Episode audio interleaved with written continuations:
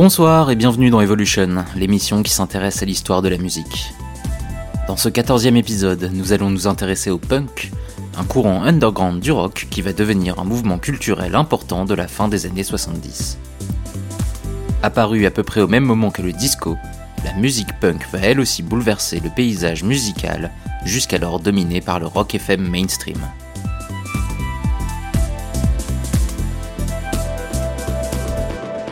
Oh?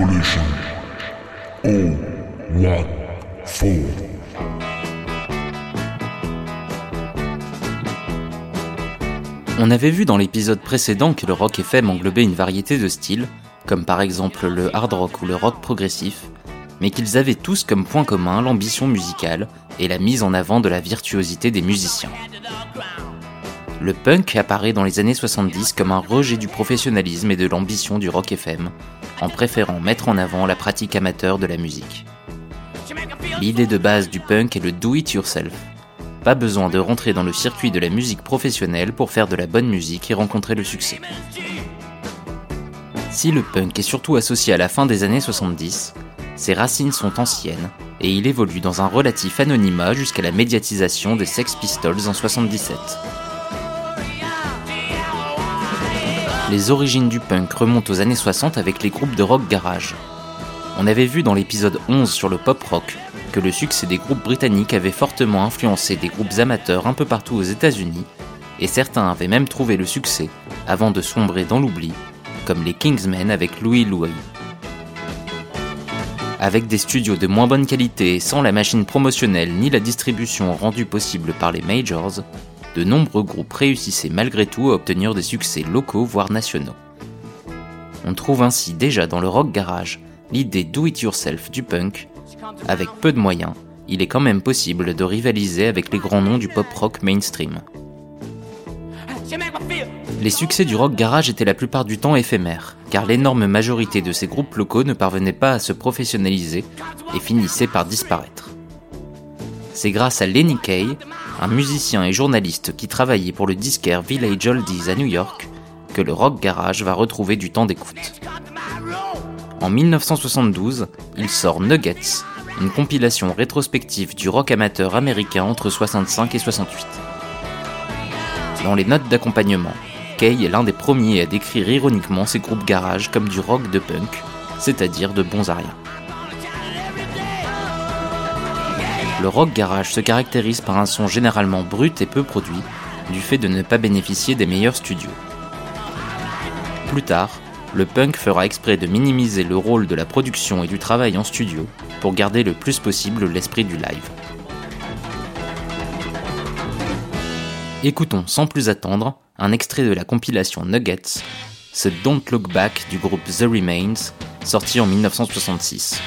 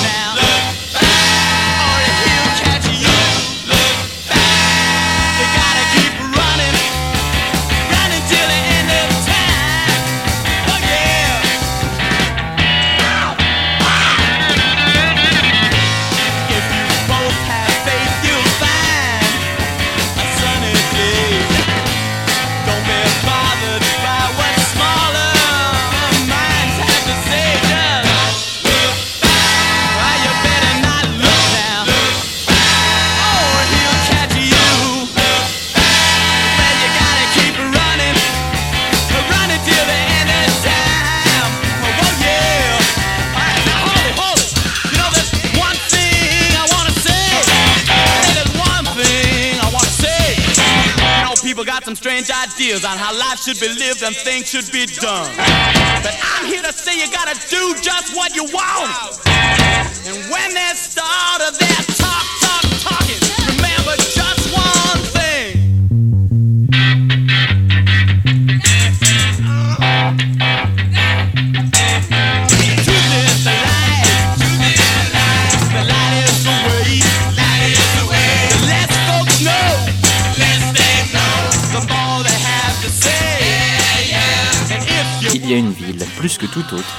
Développa dans les années 60 un rock particulièrement agressif, Détroit.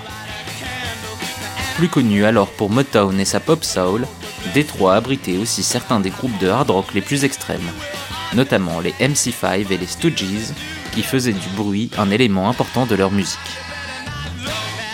Leur hard rock, rude, brutal et crade, était très loin de l'esthétique flower power des hippies et du rock psychédélique en général. En plus de l'agressivité de leur musique, le chanteur des Stooges, Iggy Pop, avait en concert l'habitude de provoquer le public, voire même de s'automutiler. Cette attitude de défi, de provocation et de violence allait se retrouver plus tard chez les Sex Pistols. Sans succès commercial ni critique, les Stooges se séparent en 71. Rétrospectivement, on appellera cette musique du proto-punk, tant elle est stylistiquement proche du punk, sans pour autant faire partie de ce mouvement. Je vous laisse donc écouter ce I Wanna Be Your Dog, extrait de leur premier album, sorti en 1969. so messed up. I want you here. In my room, I want you here. Now we're gonna be face to face.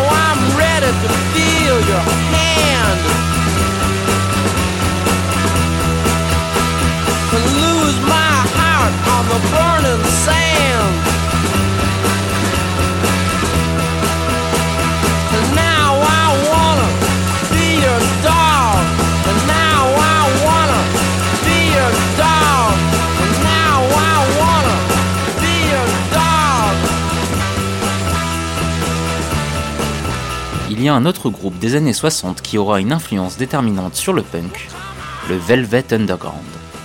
Ce groupe new-yorkais formé en 1964 est difficile à classer. Bien que leur son pût parfois se rapprocher de la pop et du rock psychédélique, ils détestaient les hippies et leur attrait pour la virtuosité. Les deux leaders du groupe, Lou Reed et John Cale, se sentaient bien plus proches de l'avant-garde musicale et du minimalisme de Lamont Young que du rock psychédélique de la côte ouest. Attirés par les drones, ces longues plages musicales répétitives que l'on trouve dans la musique classique indienne, ils développent une musique bruitiste avec une production lofi assumée. En 65, ils se font repérer par Andy Warhol, qui veut diversifier son art en s'intéressant à la musique et au cinéma. Devenu leur manager, Warhol va jouer sur sa notoriété pour faire connaître ce groupe de pop avant-gardiste. Ils sortent leur premier album en 1967, sobrement intitulé Velvet Underground des Nico, du nom de la chanteuse que Warhol leur avait imposé sur trois des onze morceaux. L'album eut un succès très modeste, ne parvenant qu'à la 171e place des charts d'albums. En 5 ans, seulement 30 000 exemplaires avaient été vendus. Mais il se révéla cependant extrêmement influent pour toute une nouvelle génération de musiciens dans les années 70. Ainsi, le musicien et producteur Brian Eno déclara fameusement que chaque personne qui avait acheté l'album avait par la suite formé un groupe. Si leur musique ne peut pas être qualifiée de punk, leur côté lofi et leurs paroles inspirées par les poètes beatniks seront d'une grande influence pour certains groupes de punk, comme Patti Smith ou Television. Enfin, c'est surtout leur volonté délibérée de ne pas jouer le jeu du rock mainstream de l'époque qui sera valorisé dans la scène punk, et plus tard dans le rock alternatif. Je vous laisse écouter ce I'm Waiting for the Man qui montre leur attrait pour le bruit et la répétition.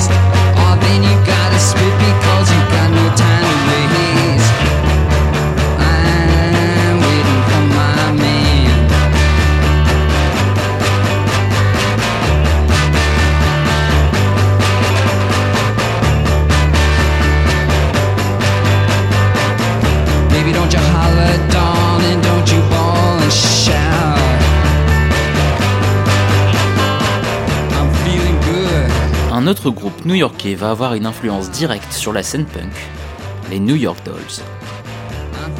Ce groupe formé en 1971 mélange le hard rock agressif de Détroit avec la pop des années 50-60, l'esthétique glam de David Bowie avec l'attitude de Bad Boys des Rolling Stones. Leur rock'n'roll basique mais énergique et leur look androgyne divisent la critique et le public.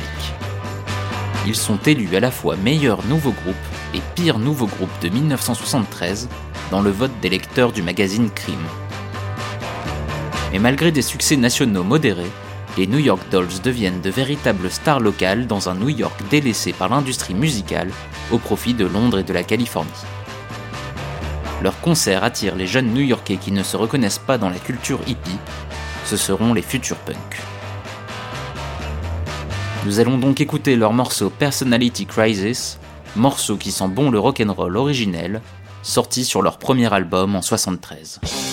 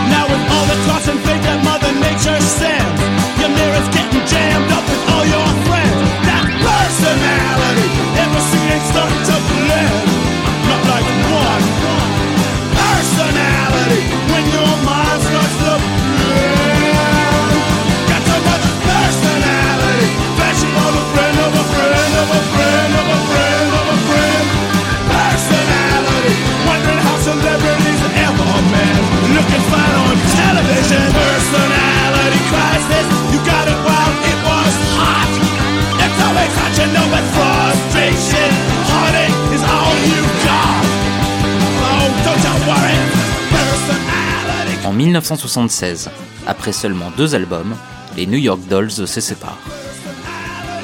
Ils auront laissé une énorme trace sur la scène musicale new-yorkaise qui va dès lors produire de nombreux groupes au sein d'une scène qu'on appelle désormais punk.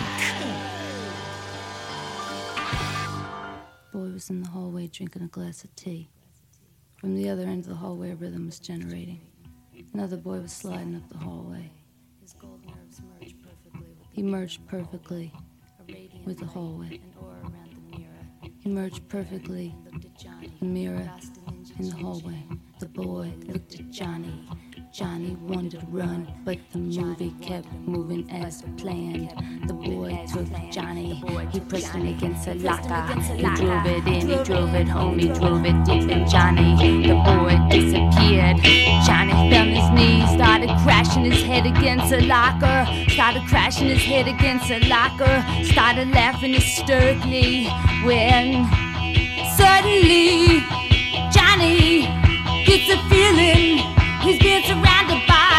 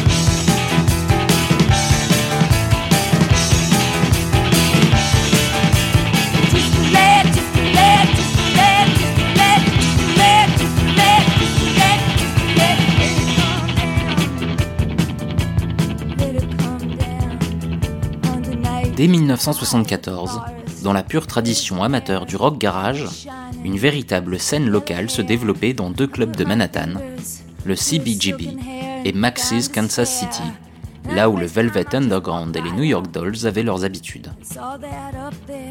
Ces clubs étaient de véritables incubateurs de talents, tant il y a de groupes devenus célèbres par la suite qui y ont débuté. Television, les Ramones, Blondie, Patti Smith, les Talking Heads, les Misfits, les B-52s, et la liste est encore longue. Alors que le mot punk commençait à être appliqué au garage rock et au rock'n'roll le plus basique, les groupes du CBGB revendiquaient leur musique et leur attitude comme punk. L'idée de toute cette scène était de remettre du fun dans le rock'n'roll, cette musique devenue bien trop sérieuse, mais sans pour autant négliger l'aspect artistique. Poète et chanteuse, Patti Smith est la première personne issue de cette scène qui va sortir un album, en 1975. Accompagnée de l'auteur de la compilation Nuggets, Lenny Kaye à la basse, et de John Cale du Velvet Underground à la production, son album Horses va non seulement bien se vendre, mais aussi obtenir un énorme succès critique. Sa musique, mélange de l'énergie du garage rock avec la poésie beatnik du Velvet Underground, pouvait ainsi plaire à la fois aux fans de la première heure du punk et à une certaine élite artistique. Comme on a pu l'entendre, ce morceau Land, tiré de l'album, est une reprise étendue d'un classique du rhythm and blues des années 60, sur laquelle Smith rajoute sa propre poésie, correspondant bien à l'idée de la scène punk new-yorkaise de revenir à une musique à la fois fun et artistique.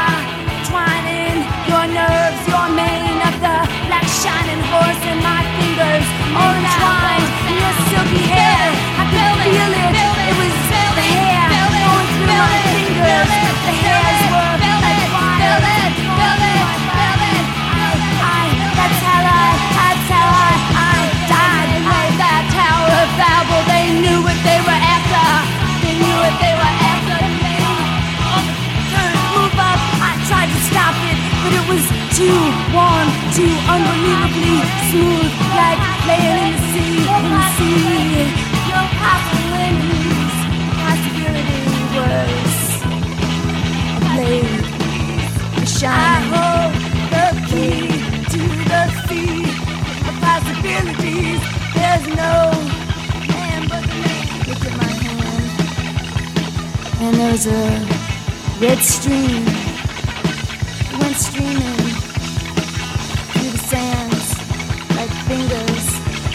arteries. Between like fingers. the eyes of a horse laid, pressing it against his throat. Your eyes, he opened his throat. Your vocal cords started shooting like of a horse. Si Patti Smith est la première de la scène punk new-yorkaise à sortir un album, ce sont les Ramones qui vont véritablement définir le genre avec leur premier album éponyme sorti en 1976. No one heard. Leur musique est un retour aux sources du rock'n'roll, avec des morceaux très courts, souvent en dessous de 2 minutes, et des concerts qui durent à peine 17 minutes en moyenne. Les Ramones représentent ainsi la frange punk la plus radicale de la scène new-yorkaise, avec leur look rock'n'roll pré-hippie et leur musique agressive, sans virtuosité ni prétention artistique, mais qui a l'ambition d'être aussi populaire que celle des Beatles. Écoutons un extrait de leur premier album, leur reprise d'un tube rock de 1962, le Let's Dance de Chris Montez, ici dans une version explosive.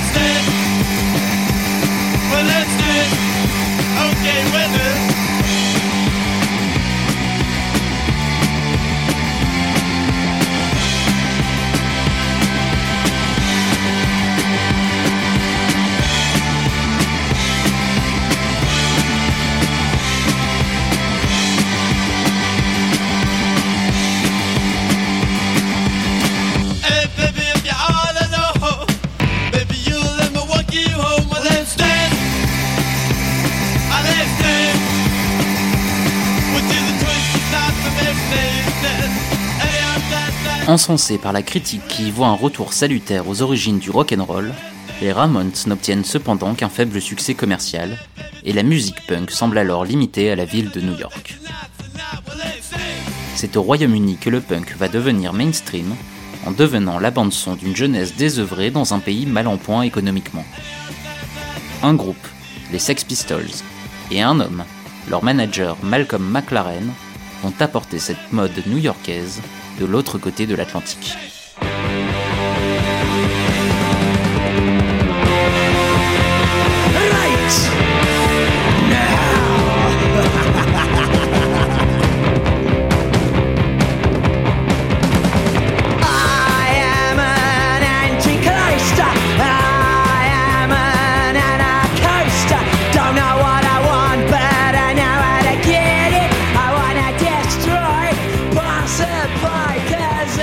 En 1971, Malcolm McLaren et sa compagne, la styliste Vivienne Westwood, ouvrent une boutique à Londres dans laquelle ils vendent des vêtements qui font référence au rock'n'roll des années 50. En 1974, ils renomment leur boutique Sex par provocation et vendent maintenant une nouvelle ligne de vêtements inspirée par le fétichisme et la pornographie. McLaren se rend régulièrement à New York, où il tombe sous le charme des New York Dolls, dont il veut importer le son et l'attitude à Londres. Déjà manager d'un jeune groupe d'amateurs nommé The Strands, il se met en tête d'en faire l'équivalent anglais des New York Dolls. Pour obtenir le succès, il leur cherche un nouveau chanteur charismatique, avec comme condition absolue qu'il ait les cheveux courts, pour trancher avec les cheveux longs que l'on trouve partout dans le rock mainstream. Il débauche un client de sa boutique, un certain John Lydon, quand il le voit porter un t-shirt Pink Floyd sur lequel est manuscritement écrit I hate au-dessus de Pink Floyd. Si lors de son audition les prestations vocales de Lydon font rire les membres du groupe, McLaren les convainc de le garder et John Lydon devient Johnny Rotten. Les Sex Pistols étaient nés.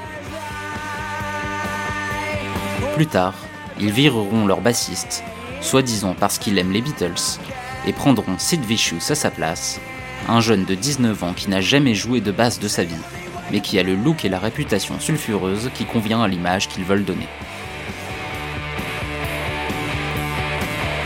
Le but avoué de McLaren était de créer un groupe de bad boys qui se ferait remarquer par leur attitude plutôt que par leur talent. Ça marche, puisqu'ils créent la sensation sur le plateau TV d'une chaîne locale londonienne, 5 jours après la sortie de leur premier single, en insultant le présentateur, qui draguait lourdement la chanteuse punk Siouxsie Sioux. Le lendemain, tous les tabloïds parlent d'eux, et le Royaume-Uni découvre le punk. Au-delà de la publicité pour le disque et indirectement pour la boutique, l'idée était aussi de faire des Sex Pistols un vecteur politique aux idées révolutionnaires du couple McLaren-Westwood, comme le montre le premier single intitulé Anarchy in the UK, sorti en 1976, et le second, God Save the Queen. Ils ne feront au final qu'un seul album, Nevermind the Bollocks, avant le départ de Johnny Rotten en janvier 78, fatigué de l'attitude violente et incontrôlable de Sid Vicious et dégoûté du management de McLaren. Malgré leur courte existence, les Sex Pistols auront véritablement lancé la scène punk anglaise en insufflant un très clair esprit anti-establishment.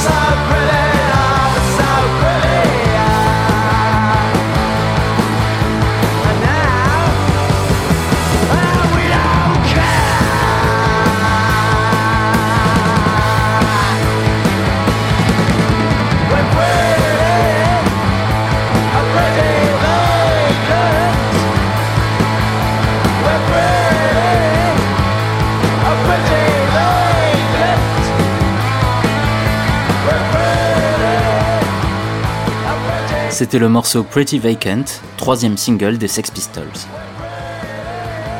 Avec leur look très marqué, leur attitude conflictuelle et leur musique simpliste et brutale, les Sex Pistols auront largement contribué à faire connaître le punk, mais dans le même temps ils l'auront enfermé dans un cliché de musique bête et violente.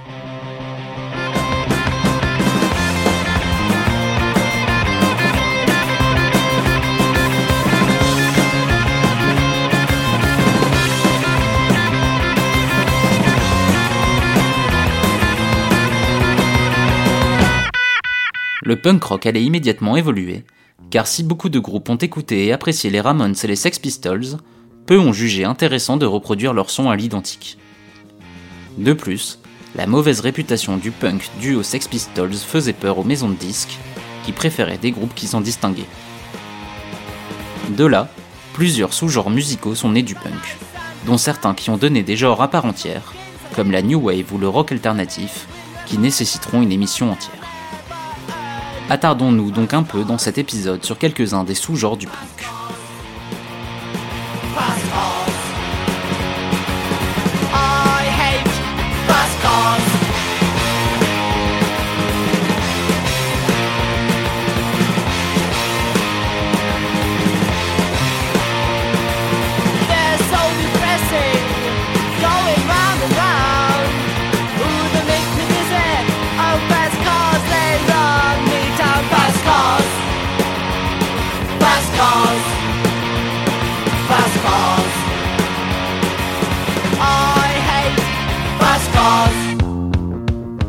Stylistiquement, le sous-genre le plus proche du punk originel est la power pop, qui fait le lien entre le pop rock des années 60 et le punk des années 70. Plutôt que de s'inspirer du rock'n'roll et du rhythm and blues, le principe est de reprendre l'esprit du pop rock des années 60 et de le combiner avec l'agressivité et parfois les messages politiques du punk. C'est Pete Townshend, chanteur des Who, qui utilisera ce terme pour la première fois en 1967, mais c'est véritablement avec l'émergence de groupes issus du punk que la power pop va être vue comme un genre à part entière.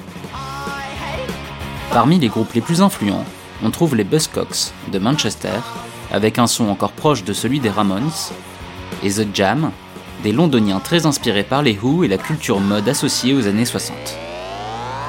Écoutons le morceau Here Comes the Weekend, extrait du deuxième album de The Jam, sorti en 1977.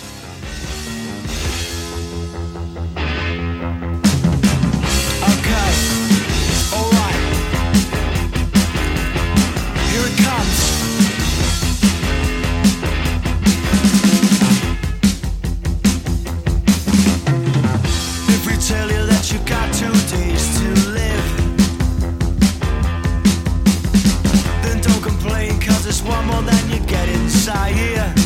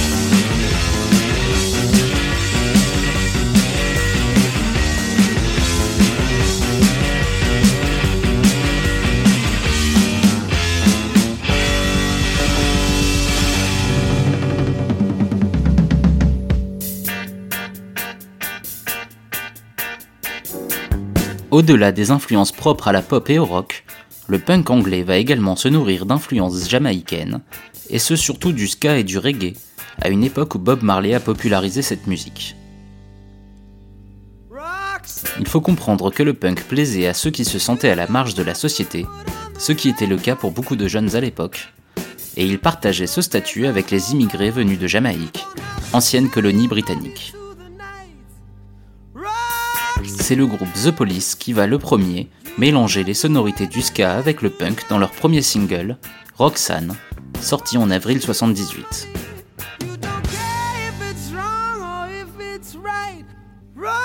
Ce sera initialement mal perçu par la critique et par les puristes du punk, qui voient un manque d'authenticité dans ce groupe issu du jazz rock qui se fait passer pour punk. Mais l'idée de mélanger punk et musique jamaïcaine va très vite se révéler populaire.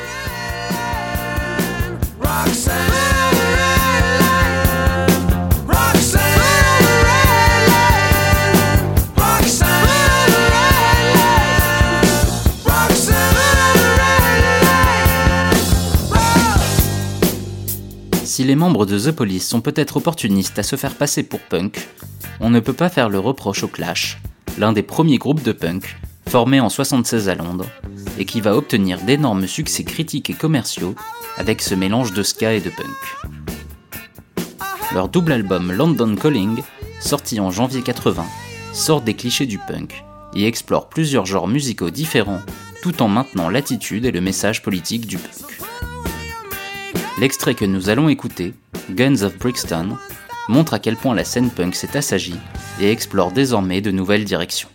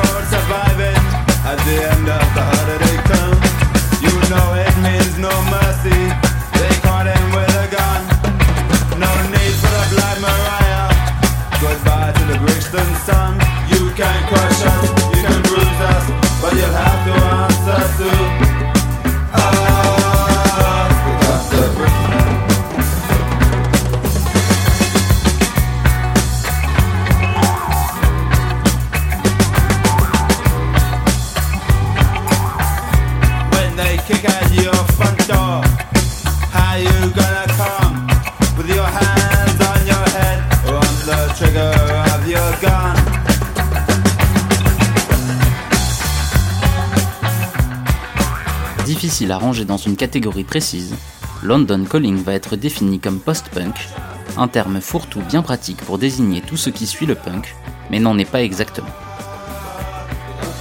Les groupes post-punk sont souvent issus de la scène punk, dont ils gardent les arrangements simples et la philosophie du do-it-yourself, mais ils font en sorte de dépasser l'agressivité du punk, les références à la pop et l'attitude rock'n'roll.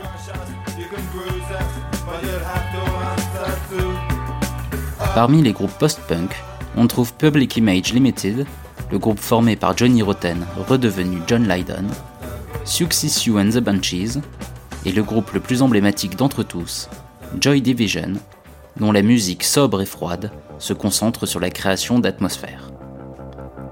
Illustration avec le morceau Transmission, sorti en 1979.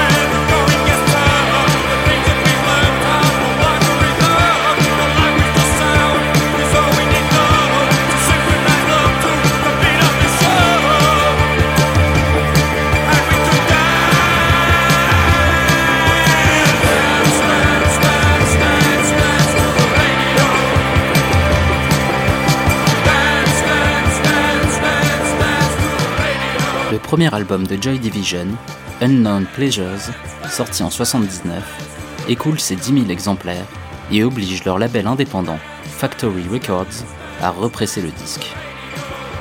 Ce succès d'estime amène le groupe à faire de plus en plus de concerts et de tournées, ce qui affecte la santé fragile du chanteur Ian Curtis, régulièrement victime de crises d'épilepsie sur scène.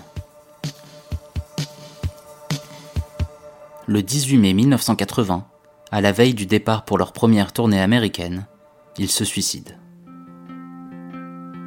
L'album Closer sort deux mois plus tard et marque la fin de Joy Division.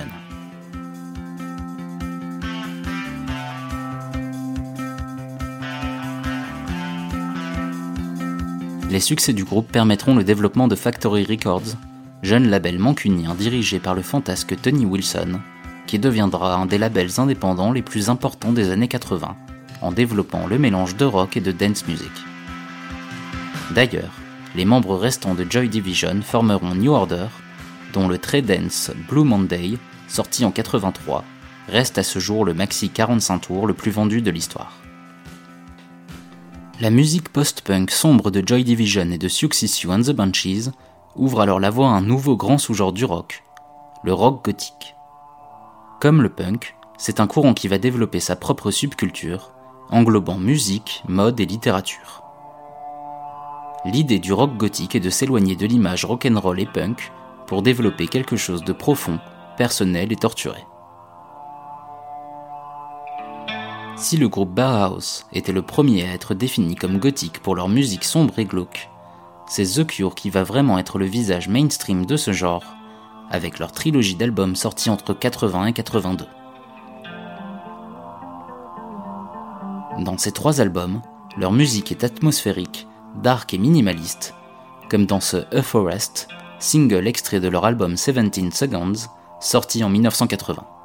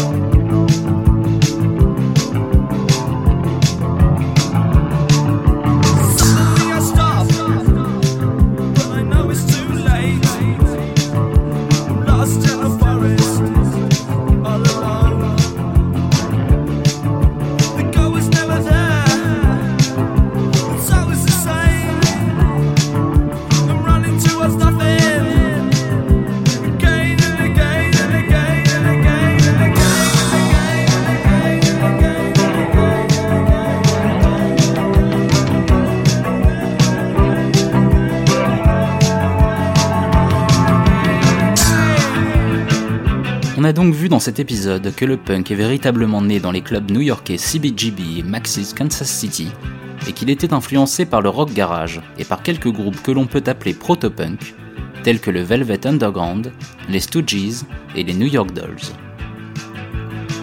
Si la scène new-yorkaise avait du mal à exister en dehors de la ville, c'est en Angleterre, avec les provocations et le succès des Sex Pistols, que le punk va devenir véritablement visible. Mais en même temps, leur punk rock extrême va devenir trop cliché, et cette musique va très vite se diversifier et donner lieu à ce qu'on appelle le post-punk, qu'il soit ouvert aux autres cultures musicales comme chez les Clash, ou sombre et atmosphérique comme chez Joy Division, ou le rock gothique des Cure. Dans les années 80, le post-punk va se fondre avec la New Wave, un courant issu du punk ouvert à de multiples influences hors du domaine du rock, ce qui sera le sujet du prochain épisode d'Evolution.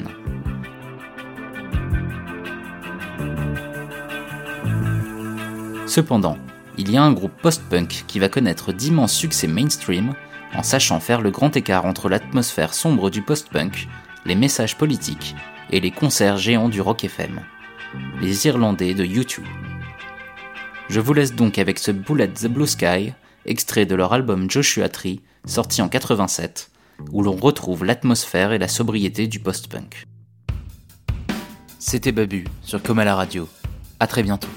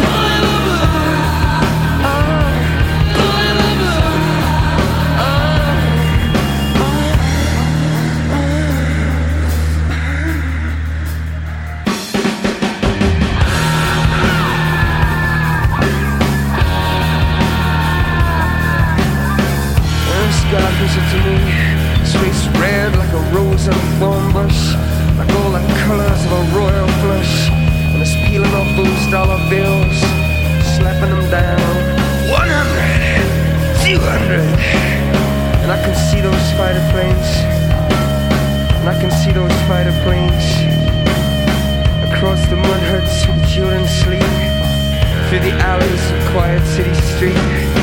We take the staircase to the first floor. We turn the key and slowly unlock the door. As the man breathes into a saxophone, and through the walls we hear the city groan. Outside it's America. Outside it's America. America.